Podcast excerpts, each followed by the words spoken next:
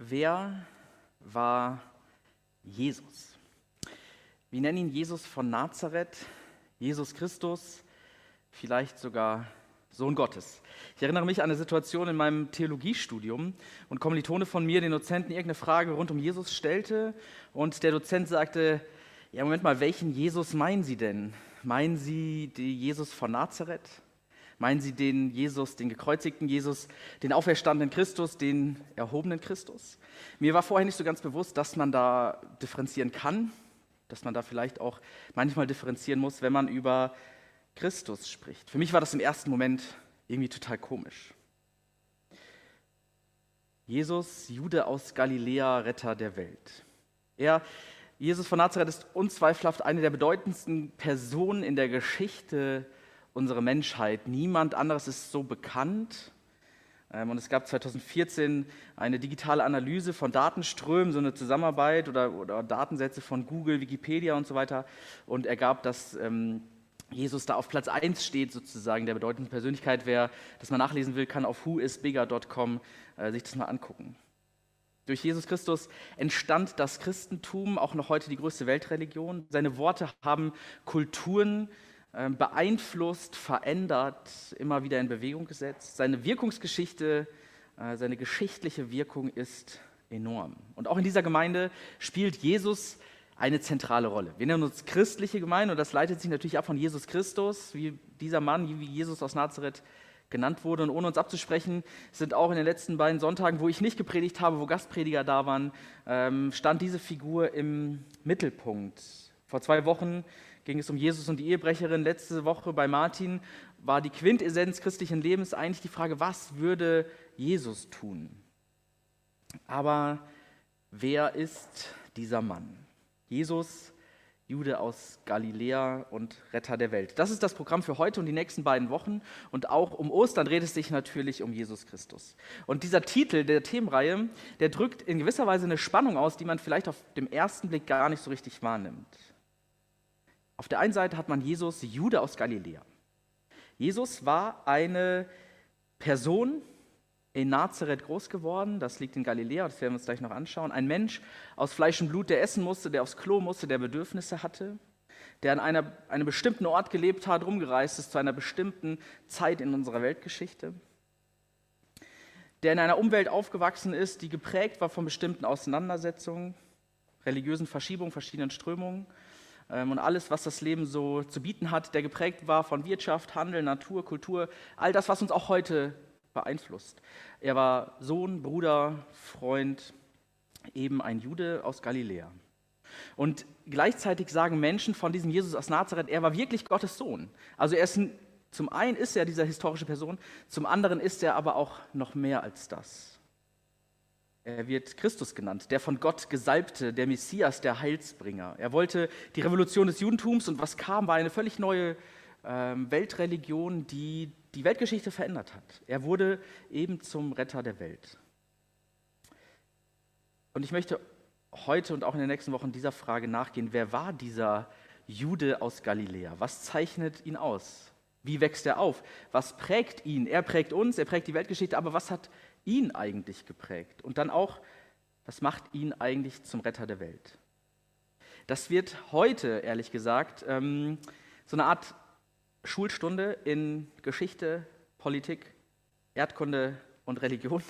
Also ähm, es wird ganz am Ende ein Fazit geben, da werde ich so ein paar äh, inhaltliche Gedanken euch weiterteilen, aber heute wird es ähm, Distanzunterricht. So, da könnt ihr euch schon mal drauf einstellen. Und es wird heute vielleicht auch ein bisschen länger als sonst. Ähm, ihr könnt an verschiedenen Stellen ein- und aussteigen, äh, da wo euch das ähm, interessiert. Ziel ist es, dass wir heute so ein Gespür dafür bekommen, in welcher Welt lebt Jesus eigentlich, weil die Welt ist völlig anders als unsere Welt heute. Das machen wir natürlich nicht zum Selbstzweck. Also man kann ja Geschichte betreiben, Geschichtsunterricht betreiben, um einfach etwas zu lernen über die Vergangenheit. Aber da auch, ist ja auch immer die Frage, was hat das denn mit uns zu tun? Und wenn wir uns mit Jesus von Nazareth beschäftigen, ist natürlich auch die Frage, was hat das denn mit uns zu tun? Wenn wir ihn als Retter der Welt bezeichnen, ist er der Retter dieser Welt? Ist er der Retter deiner Welt, meiner Welt, unserer Welt? Und ich möchte dich einladen, auf so eine kleine Reise, dir diese Frage zu stellen, wer ist dieser Jesus eigentlich und wer ist er eigentlich für dich? Ich habe das letzte Woche in der WhatsApp-Gruppe schon mal geteilt. Das Wissen, was ich mit euch teile, das ähm, habe ich nicht in Staatsarchiven äh, oder sonst wo. Ich habe äh, herausgekramt. Ich war nicht selbst in Palästina und habe Ausgrabungen gemacht, sondern ich habe Bücher gelesen. Ähm, ich möchte euch zwei empfehlen. Das heißt Jesus und ist von Jens Schröter. Äh, das sind so 120 Seiten. Das kannst du, wenn du schnell bist und dich das Thema interessiert, ähm, relativ zügig durchlesen. Äh, kostet 10 Euro. Und da erfährst du das, was ich dir heute sage, nochmal ausführlicher äh, mit Fußnoten versehen. Ähm, genau. Und der gleiche Autor, Jens Schröter, der ist übrigens Neutestamentler in Berlin an der Humboldt-Universität, der hat noch ein Buch geschrieben, das heißt Jesus von Nazareth. Der Untertitel ist Jude aus Galiläa, Retter der Welt. Kleiner Hinweis, den Titel für diese Predigtreihe habe ich also von Jens Schröter von diesem Buch geklaut, weil das eben diese Spannung ganz gut beschreibt. Die Clara macht mal die Präsentation an. Ihr werdet mich ab jetzt äh, im Laufe der Predigt nicht mehr sehen. vielleicht freut euch das, vielleicht ist das schade, aber ihr werdet die Präsentation sehen. Ganz am Ende nochmal. Ähm, und wir starten mit ein bisschen Erdkunde und Politikgeschichte. Wir befinden uns im Jahre grob 300 vor Christus, genau 323 vor Christus. Und vielleicht habt ihr schon mal gehört, Alexander der Große. Alexander der Große hat ähm, über mehrere Jahre Eroberungszüge gemacht. Ähm, sieht man hier meine Maus? Na, weiß ich nicht. Äh, jedenfalls so in der Mitte des Bildes, ich kann das mal hier markieren, seht ihr die Region, in der Jesus unterwegs war. Das ist die Region, um die es heute geht. Und ihr seht aber, dass das alexandrinische Großreich, so nennt man es, war riesengroß. Nach Alexander dem Großen ähm, gab es dort, was wir heute aus unserer Sicht als den Nahen Osten bezeichnen, das ist natürlich aus damaliger Sicht und aus der Selbstsicht ist es nicht, weil es ist nicht im Osten, sondern vor Ort, ähm, nach Alexander der Großen gab es jüdische Gruppierungen, die dieses Land quasi zurückerobert haben. Da gibt es die Makkabäer, die Hasmonäer, das waren jüdische äh, Großreiche, das waren jüdische äh, Könige, die dieses Land zurückerobert haben. Und ihr seht das schon, Alexander der Große hat hauptsächlich sozusagen ähm, so im, im, Südosten von, dem heutigen, von Europa und dann aber Richtung Osten die Welt erobert. Ähm, und auf der anderen Seite machte sich irgendwann das sogenannte Imperium Romanum breit, das äh, römische Weltreich. Ich habe von Wikipedia eine lustige GIF-Animation hier. Das ist das Imperium Romanum im Jahr 510 vor Christus und es breitet sich aus 300, 270, 220, 190, 140, 70 vor Christus. Zu dieser Zeit ist sozusagen in Palästina, ähm, im, da im Nahen Osten, äh, herrschen die Hasmonäer, und man weiß, ähm, die Römer stehen sozusagen vor der Tür. Es macht natürlich Sinn, den gesamten Mittelmeerraum äh, zu umfassen, weil du da eine geschlossene Wirtschafts- und Handelszone hast. Du hast die ganzen Häfen ähm, und es war klar, diese Kreuz, äh, diese, nicht die Kreuzzüge, sondern diese, die Eroberungszüge, die gehen weiter. Es zeichnet sich ab.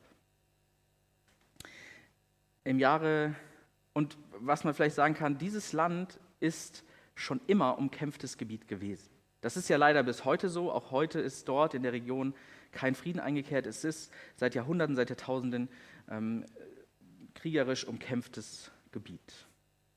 Im Jahre 40 vor Christus ist es dann passiert, auch ähm, das Gebiet ist schon zum Teil erobert worden. Ähm, der heutige Nahe Osten Palästina ist ähm, vom Imperium Romanum unter dem ähm, römischen Feldherr Pompeius erobert worden. Pompeius selbst regiert dort nicht, er will natürlich weiter, sondern das Gebiet wird aufgeteilt und da kommt ein, Mann an die Macht, den wir auch aus dem Neuen Testament kennen. Das ist Herodes der Große. Ich zoome einmal ganz kurz ran, um welches Gebiet es hier geht. Das ist sozusagen der nahe Ausschnitt. Im oberen Bereich seht ihr ähm, ganz oben ist Tyros, das ist der heutige Libanon, 80 Kilometer weiter nördlich ist Beirut, also die Hauptstadt vom Libanon. Ähm, ganz oben rechts ist Caesarea Philippi, das ist die ähm, Gegend von Syrien und dann unten Israel, Palästina, ganz unten das Tote Meer, oben im Norden der See Genezareth. Pompeius ist an der Macht, äh, Herodes ist an der Macht und er ist aus der Weihnachtsgeschichte bekannt. Es ist der, der Jesus töten lassen will und von dem gesagt wird, dass er alle Erstgeborenen töten lassen möchte, ähm, weil er sich bedroht fühlt von dieser Botschaft, dass da ein neuer König kommt, ein neuer Retter der Welt. Und das kann man natürlich als, als, ähm, als römischer ähm, Macht, Machthaber nicht auf sich äh, sitzen lassen. Man ist heute in der Forschung nicht ganz sicher, ob es wirklich diese, diesen Befehl gab, dass er alle töten lassen wollte, aber es zeigt natürlich, welches Bild von Herodes dem Großen da gewesen ist, dass er ähm, vor Grausamkeiten nicht zurückgeschreckt ist. Herodes selbst war kein Römer, ähm, er war, ähm, stand in sehr großer Nähe zum, ähm, zum Römischen Reich und konnte dieses Gebiet ähm, übernehmen. Herodes der Große hatte ein sehr großes Bauprojekt, und zwar den Jerusalemer Tempel. Äh, er erweitert ihn und die Grundstruktur, wie wir ihn auch noch heute in Jerusalem zu sehen ist, äh, geht auf ihn zurück. Er baut Städte, sichert sich seine Macht und seinen Einfluss.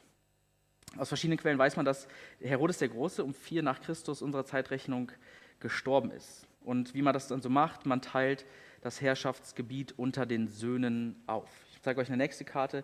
Hier seht ihr, wie das Herrschaftsgebiet von Herodes dem Großen aufgeteilt wurde. Da ist im Norden äh, das dunkle ähm, Gebiet, ist äh, das, was dem Sohn ähm, Philippus zugeteilt wurde. Ganz oben ähm, hat dieser Philippus ähm, Caesarea Philippi gebaut. Es war damals so üblich, dass wenn man ein Herrscher war und man Einfluss hatte, dann hat man einfach Städte gebaut und sie äh, nach sich selbst benannt.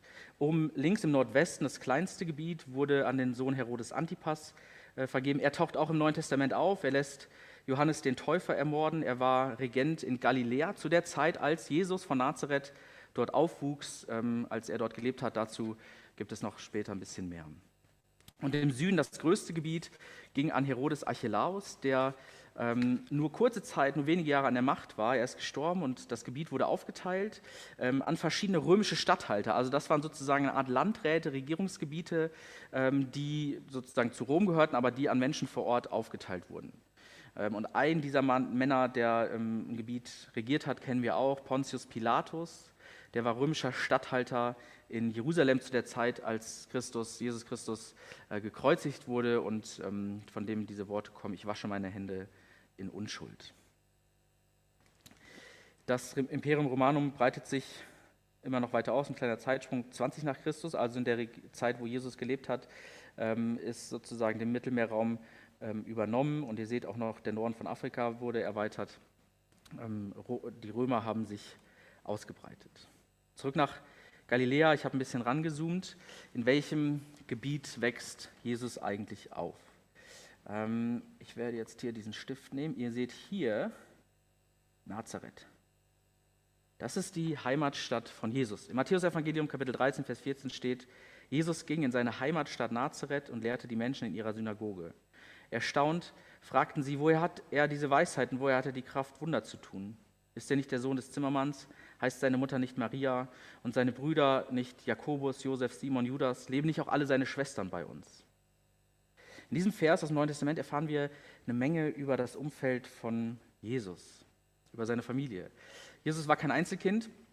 Die katholische Lehre behauptet das seit dem 19. Jahrhundert, ähm, um die Sündlosigkeit Marias zu sichern weil damit zusammenhängt, dass sie dann niemals Sex gehabt hat und folglich sozusagen durch die Erbsündenlehre, das ist jetzt ein komplexes Thema, äh, die Sünde in Marias Leben niemals eintreten konnte, haben sie gesagt, okay, Jesus war Einzelkind, äh, Maria hatte keine anderen Kinder, das steht gegen den neutestamentlichen Befund, er hatte Brüder und Schwestern. Und es wäre auch total unüblich, als Einzelkind groß zu werden in der damaligen Zeit. Jesus war Sohn eines Zimmermanns. Und bei Zimmermann denken wir wahrscheinlich heute an dicke Balken und Dachstühle. Das ist nicht gemeint. Die Handwerker, die gemeint sind, bauen mit Stein und mit Holz. Es sind Bauhandwerker, die Häuser bauen, die äh, Theater bauen, Marktplätze bauen. Und es ist auch nicht unwahrscheinlich, dass Jesus an einem der größten Bauprojekte der damaligen Zeit beteiligt war. Ihr seht hier die Stadt Sephoris und ähm, hier steht, seht ihr die Stadt Tiberias. Diese Städte wurden ähm, unter der Macht von ähm, Her äh, Herodes Archelaus ähm, nee, Entschuldigung, Herodes Antipas aufgebaut. Er ließ äh, ein Theater errichten, Marktplatz, Straßen, Villen, einfache Häuser. Ähm, Im Neuen Testament erfahren wir nicht, was Jesus da, ob Jesus da mitgearbeitet hat, aber es war, ähm, es ist einfach wahrscheinlich, weil das einfach die größte Baustelle der damaligen Zeit war. Ähm, und später noch, wenn es um die Orte geht, interessant ist die Stadt Sephoris, was in Galiläa die größte Stadt war damals, die taucht im Neuen Testament nicht auf. Die ganzen Orte, die in Galiläa beschrieben werden, sind ähm, kleine Dörfer und klein heißt dann vielleicht 500, vielleicht 1000, vielleicht 2000 Einwohner. Ähm, wir gehen mal so ein bisschen zu den Orten. Ihr seht zum Beispiel hier Magdala, ihr kennt Maria aus Magdala vielleicht. Wir sehen hier Kapernaum, was im Neuen Testament eine Rolle spielt. Hier hinten ist Kana, das erste Wunder im Johannesevangelium, wo Jesus Wasser zu Wein macht. Das ist so die Kernregion, in der sich Jesus aufhält. Hier ist der See Genezareth, da sind die Geschichten, die Sturmstillung, äh, da sind die Fischer unterwegs, Jesu Jünger. Ähm, das ist sozusagen die Hometown, die Homebase von Jesus. Ich habe eben schon Tyrus erwähnt, da ist Jesus mal unterwegs, das erfahren wir im Neuen Testament auch in Caesarea Philippi, ganz im Norden. Ähm, und dann weiter unten hier dieses Gebiet, das seht ihr hier so schräg, da steht Dekapolis, das ist die Zehnstadt. Das ist ein Regierungsbezirk, was nicht zu Herodes dem Großen gehört und auch nicht zu seinen Söhnen, was ähm, ein Zusammenschluss von zehn größeren Städten gewesen ist. Und ganz im Süden hier seht ihr Jerusalem. So. Das ist also die Strecke hier unten, ist Jerusalem, hier oben ist Galiläa, in der sich Jesus aufgehalten hat. Interessant ist, dass das Neue Testament selbst kein Interesse daran hat zu beschreiben, wie es da aussah. Also ähm, wir erfahren indirekt Sachen durch die Gleichnisse, die Jesus erzählt, also wo er Gleichnisse aus der Landwirtschaft erzählt, ähm, vom Ackerbau, vom Weinbau, aber direkt hören wir da von Jesus nichts. Und es gibt einen großen jüdischen Geschichtsschreiber, Josephus, Flavius Josephus, der was dazu geschrieben hat, wie es in Galiläa so aussah. Ganz Galiläa ist fruchtbar und reich an Viehweiden. Es ist mit Bäumen aller Art bepflanzt, von seinem Überfluss werden auch die zur Landarbeit ermutigt, die sonst nur ganz wenig Freude an der Landarbeit haben. Vielleicht hätte mich das auch gepackt. Von daher haben seine Bewohner das vollkommen bebaut und es gibt überhaupt kein Brachland. Die Städte liegen dicht beieinander und die Bevölkerung der Dörfer ist überall wegen der Fruchtbarkeit des Bodens zahlreich, sodass auch die kleinsten Dörfer wenigstens 15.000 Einwohner zählen. Da weiß man, das ist eine Übertreibung. Ähm, Josephus hat ein großes Interesse daran, diese Region als besonders schön und fruchtbar darzustellen. Ähm, 15.000 Einwohner, das äh, konnte man archäologisch einfach nicht ähm, zeigen und es ist auch sehr wahrscheinlich, dass das nicht der Fall gewesen ist. Entlang dem See Genezareth erstreckt sich eine gleichnamige Landschaft von wunderbarer Natur und Schönheit. Wegen der Fettigkeit des Bodens gestattet sie jede Art von Pflanzenwuchs und ihre Bewohner haben daher in der Tat alles angebaut. Das ausgeglichene Klima passt auch für die verschiedenartigsten Gewächse, Nussbäume, die im Vergleich zu allen anderen Pflanzen eine besondere kühle Witterung brauchen. Sie gedeihen dort in prächtig großer Zahl. Daneben stehen Palmen, die Hitze brauchen, ferner Feigen und Ölbäume unmittelbar dabei, für die ein gemäßigteres Klima angezeigt ist. Man könnte von einem Wettstreit der Natur sprechen, die sich mächtig anstrengt, alle ihre Gegensätze an einem Ort zusammenzuführen. Oder von einem edlen Kampf der Jahreszeiten, von denen sich jede um diese Gegend wetteifernd bemüht. Der Boden bringt nicht nur das verschiedenste Obst hervor, das man sich kaum zusammendenken kann, sondern er sorgt auch lange Zeit hindurch für reife Früchte. Die Königlichen unter ihnen äh, Weintrauben und Feigen beschert er zehn Monate lang ununterbrochen. Die übrigen Früchte reihen nach und nach das ganze Jahr hindurch reifen. Denn abgesehen von der milden Witterung trägt die Fruchtbar zur Fruchtbarkeit dieser Gegend auch die Bewässerung durch eine sehr kräftige Quelle bei, die von den Einwohnern Kafanaum genannt wird. Das ist sicherlich natürlich blumig ausgemalt, aber wenn davon die Rede ist, dass das ganze Jahr über die Dinge wachsen, dass der Boden fruchtbar ist, dann zeigt das natürlich, dass Menschen dort leben konnten, die den Boden, die Erde bewirtschaften konnten. Und vielleicht haben wir so ein bisschen ein Gespür dafür, wie es da aussieht. Also es war kein, kein Brachland, keine Steppe, keine Wüste. Das gab es natürlich im Norden und im Süden auch, aber wir reden jetzt von Galiläa, da wo der See Genezareth ist, äh, im Norden der Karte, die wir eben gesehen haben. Ähm, so muss es da ausgesehen haben. Und das spiegelt sich eben auch in den Evangelien wieder. Jesus spricht vom winzigen Senfkorn, das zu einem großen Baum wird. Es geht um Weinbergbesitzer und Weinarbeiter. Es geht um Unkraut und Weizen. Und all das deutet natürlich auf die fruchtbare Region hin. Ich möchte euch gerne äh, das sogenannte Jesusboot zeigen. 1986 hatte der See Genezareth einen besonders tiefen Wasserstand und man fand zunächst ein paar rostige Nägel und Holzreste, bis man schließlich erkannte, dass es sich um ein ganzes Boot handelt. Ähm, und die Bootsreste, die man gefunden hat, man musste das Ganze irgendwie mit so einer Art Bauschaum ausspritzen, damit man das danach vorsichtig rausholen konnte, damit es nicht kaputt ist. Ähm, und das, was wir jetzt hier sehen, das steht noch irgendwo im Museum, hat die Abmaße von 8,2 mal 2,3 Meter. Und man geht davon aus, dass es ursprünglich dann circa 10 mal 3 Meter groß gewesen ist und so zwischen 5 und 10 Personen plus Ladung äh, umfassen konnte. Man hat mh, dieses Boot datiert. Vielleicht kennt ihr noch die C14-Methode, wo man anhand von Zerfallsmaterial in Holz, ich kann nur das sagen, mehr kann ich das nicht erklären, äh, herausfinden kann, wie alt bestimmte Sachen sind. Ähm, und da hat man gesagt, das muss so zwischen äh, 40 vor und 80 nach Christus ähm, müssen die Bäume gefällt worden sein, aus denen dieses Holz gemacht ist. Also es kann sein, dass Jesus selbst mit dem Boot gefahren ist, dass Petrus damit gefahren ist. Kann aber auch sein, dass ähm, 50 Jahre später Leute damit gefahren sind. Das wissen wir nicht genau, aber wir wissen ziemlich genau, dass so Boote ausgesehen haben zu dieser Zeit. Und vielleicht haben wir jetzt auch ein bisschen Bild davon, wo, wo, davon die Rede ist, wenn Jesus mit seinen Jüngern in einem Boot untergewiesen ist. Es ist keine ganz kleine Nussschale, wo irgendwie anderthalb äh, Männer und Frauen drin Platz haben. Es ist aber auch keine Riesenjacht, kein riesiges Segelschiff, sondern ähm, ein kleines Boot, wo wahrscheinlich trotzdem auch ein Segel dran angebracht war. Und vielleicht sind, gibt uns das ein bisschen Bild davon, wovon die Rede ist, wenn Jesus mit seinen Jüngern äh, als Fischern unterwegs gewesen ist und Jesus ganz hinten im Boot liegt und schläft. Wenn die Jünger, wenn wir hören, dass die Jünger Jesu Fischer gewesen sind, dann kann man davon ausgehen, dass sie genug zum Leben hatten. Also sie hatten Auskommen, von denen sie selbst leben konnten und auch ihre Familie. Sie hatten meistens dann keine Angestellten, sondern das reichte, um sich selbst zu versorgen und auch noch einen Teil davon zu verkaufen. Wir würden die Leute heute wahrscheinlich so in der Mittelschicht verorten irgendwie. Sie waren keine Superreichen, ähm, gehörten aber auch nicht zu den völlig armen Menschen. Bei Jesu Jüngern äh, Johannes und Jakobus erfahren wir, dass ihr Vater Zebedeus äh, Tagelöhner beschäftigte und das deutet darauf hin, dass er ein, ein, kleiner Unternehmer war, weil er Angestellte hatte und auch sie dürften damit so der Mittelschicht angehört haben. Die Jesusbewegung, also zumindest der enge Kreis der Jünger, war eine Bewegung von Menschen, die sicher nicht zu den politisch einflussreichsten und wirtschaftlich mächtigsten zählten, ähm, aber eben auch nicht zu den ganz besitzlosen und Abgehängten der Gesellschaft. Also der Zwölferkreis, das war so eine Truppe von, weiß ich nicht, ähm, Bankangestellten und Handwerkern und ähm, ein Arzt war dabei und Handwerker waren dabei. Genau, so können wir uns das vorstellen. Aber dass Petrus alles verlässt, bedeutet schon, dass er Familie, ähm, ein Haus, ein Acker und ein gewisses Eigentum verlässt. Das hat ihn was gekostet. In der Regierungszeit unter Herodes Antipas ging es für manche wirtschaftlich bergauf. Also es war keine schlechte Zeit, äh, vor allem für diejenigen, die sozusagen von diesen großen Bauprojekten äh, in den, Steppen, in den Städten da profitiert haben.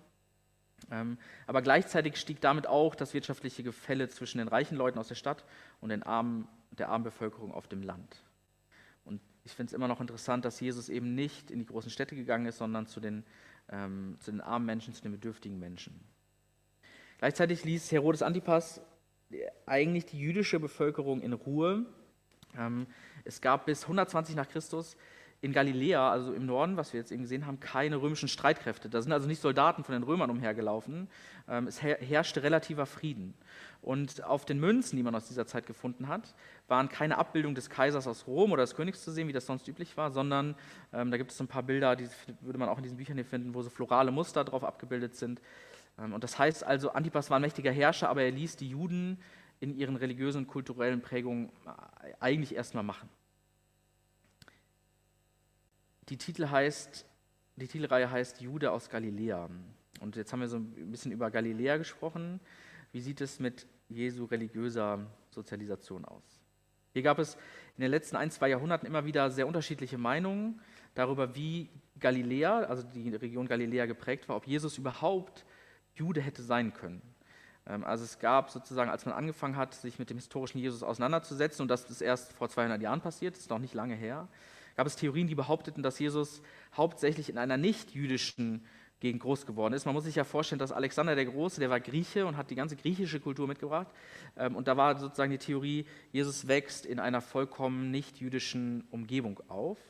Im Nachhinein weiß man, dass diese Meinung nicht zuletzt durch äh, Antisemitismus geprägt war, äh, weil man sich gesagt hat, der, Jude, der, Gründer der christlichen Religion kann ja beim besten Willen kein Jude selbst gewesen sein. So, heute ist man schlauer, heute weiß man mehr, vor allem auch durch die Archäologie. Man hat in der zweiten Hälfte des 20. Jahrhunderts eine ganze Reihe Ausgrabungen ähm, in dieser Region gemacht, die darauf hindeuteten, dass es sowohl in den größeren Städten Synagogen gab, ähm, aber auch in den kleineren Dörfern. Und hier kommt das nächste Bild. Ähm, ihr seht links die Synagoge von Magdala. Magdala liegt ja direkt am See Genezareth, eine etwas größere Stadt. Und dann rechts ähm, die Synagoge von Tel Rekesh, das sieht jetzt erstmal aus wie ein Steinhaufen mit Stein drunter, wie ein Fundament, aber äh, zu diesem Zeitpunkt war die Ausgrabung noch nicht fertig und diese Steinformation deutet immer darauf hin, dass das eine Synagoge ist, weil das sozusagen der Synagogenstein war. Und man hat also gemerkt, auch in kleineren Dörfern gab es Synagogen, also religiöse Orte, wo man sich zum Beten getroffen hat.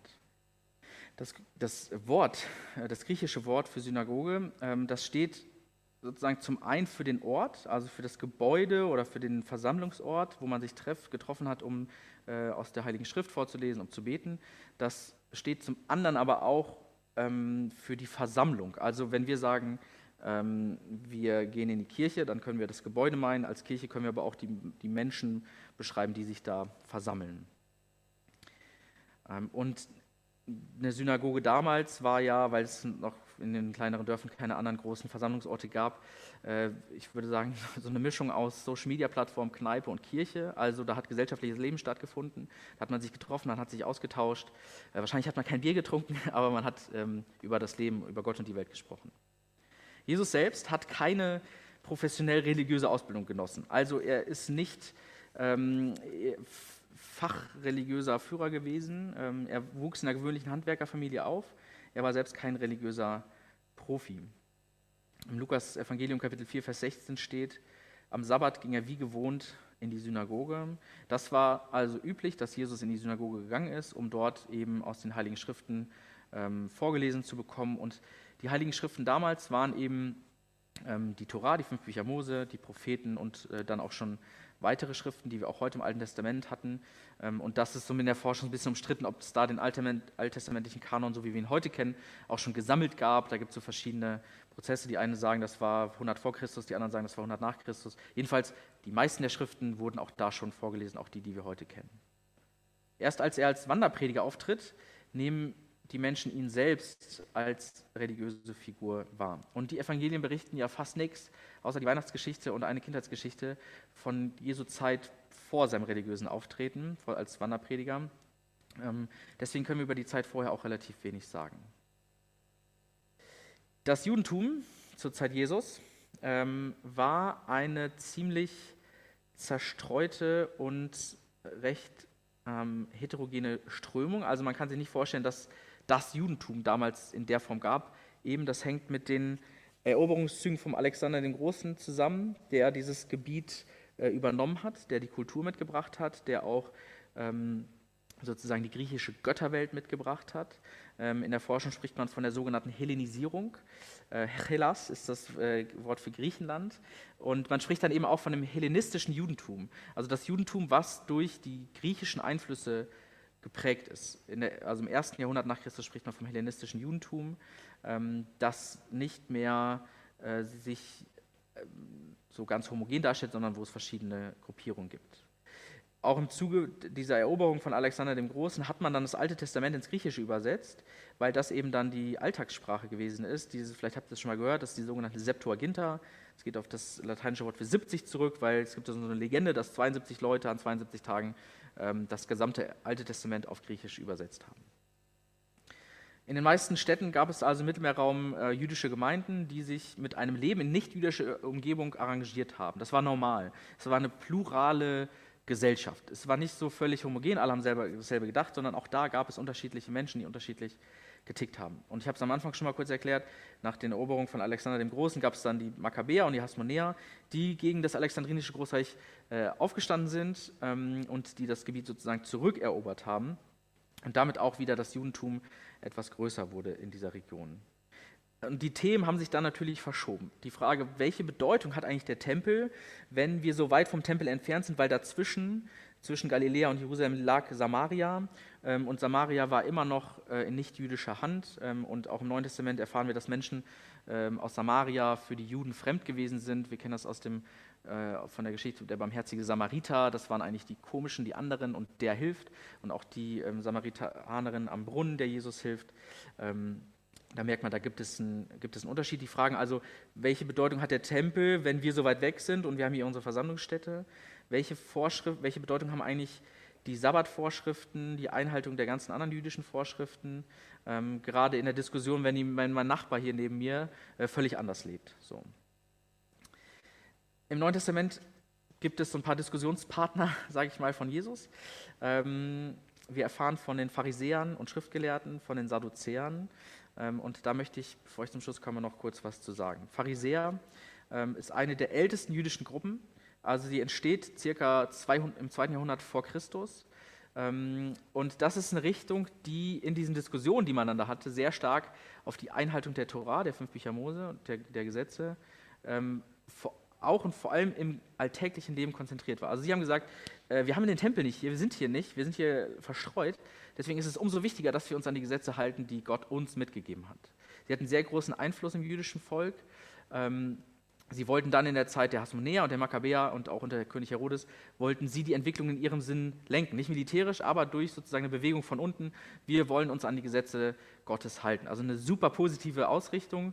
Was sie dann aber auch gemacht haben, um das einzuhalten, sie haben äh, mündliche Regeln formuliert, zusätzlich zu der Torah, wo sie gesagt haben, das hat dieselbe Bedeutung, weil wir müssen ja irgendwie erklären, wie wir diese Gesetze einhalten können. Die Pharisäer ähm, haben an die Auferstehung der Toten geglaubt.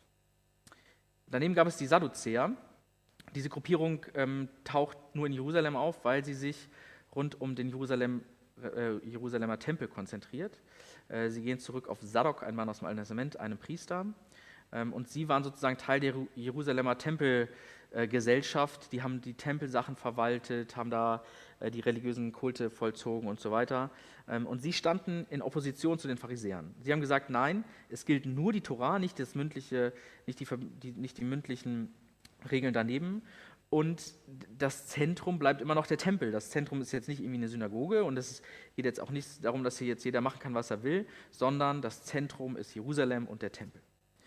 Ähm, und sie glaubt nicht an die Auferstehung der Toten. Für sie war klar, die Herstellung von Gerechtigkeit ähm, und die Strafe für gottloses Leben und Handeln, das passiert im Hier und Jetzt. Daneben gibt es dann Schriftgelehrte, das waren sozusagen Leute, die nicht unbedingt eine dieser Gruppen zugehört haben, aber eben eine religiöse Ausbildung genossen haben. Ähm, dann gibt es noch die Essener, die tauchen im Neuen Testament selbst nicht auf. Ähm, davon spricht Josephus ziemlich ausführlich. Ähm, und diese ganzen jüdischen Gruppen lösen sich sozusagen nach der Zerstörung des Tempels, ähm, 70 nach Christus, lösen sich diese Gruppen auf. Die Pharisäer leben noch ein paar Jahre länger oder die Gruppen gibt es noch ein paar Jahre länger, aber im Prinzip gibt es diese, römisch, diese jüdischen Gruppen dann, ähm, diese spezifischen Gruppen 70 nach Christus nicht mehr.